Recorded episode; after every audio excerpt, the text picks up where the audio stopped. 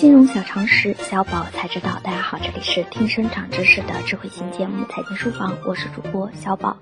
众所周知，李嘉诚有两个儿子，长子李泽钜是长江集团副主席及董事总经理。次次小超人李泽楷是电讯盈科主席，但李嘉诚说，在他心目中还有第三个儿子，就是成立于一九八零年的李嘉诚基金会，而这第三个儿子就是今天我们要谈的家族信托。关于家族信托的概念性知识，我们已经在之前的节目中讲解过很多次，这里就不再做赘述。大家可以回顾小宝二零一七年五月二十四日和二零一八年一月二十四日的节目重新学习。今天我们要讨论的是，在中国目前的国情下设立家族信托的一些实操性问题。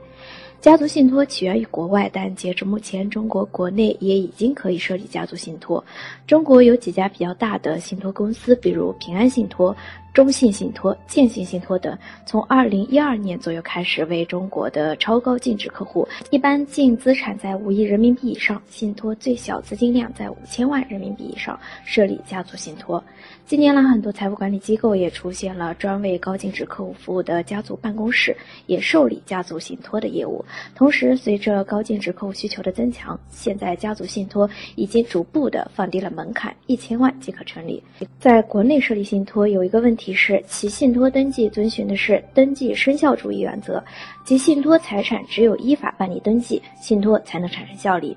因此，财产委托人以需要办理登记手续的家族财产设立信托，必须将其财产进行登记公示。也就是说，中国的家族信托无法保护家族隐私，因此被很多中国富豪所忌讳。假设财产委托人在设立家族信托之后，他的企业因经营不善而被债权人申请破产清算，那么在信托登记的情况下。家族信托作为信托财产，理应受破产隔离的保护，而不在清偿资产之列。但中国现在没有破产隔离的相关实施细则，再加上目前的家族信托中，委托人仍然对信托财产有相当的控制权。那么，对于已经设立的家族信托财产的有效性的判定，只能由法院进行裁决。如此未来，在中国设立的家族信托能否实现上面所说的隔离资产的目的，就很难说得清了。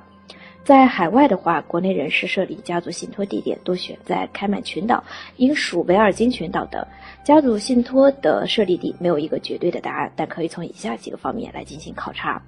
第一，稳定的政治及经济环境。经济政治的不稳定可能危及到信托财产乃至家族信托相关方的人身安全。第二，透明及完善的法律体制。完善的法律体系及公平有效的司法制度是家族信托赖以生存的土壤。选择设立地点，就是选择了信任该地的法律制度。国内家族信托发展缓慢的很重要一个原因是相关法律配套的不健全。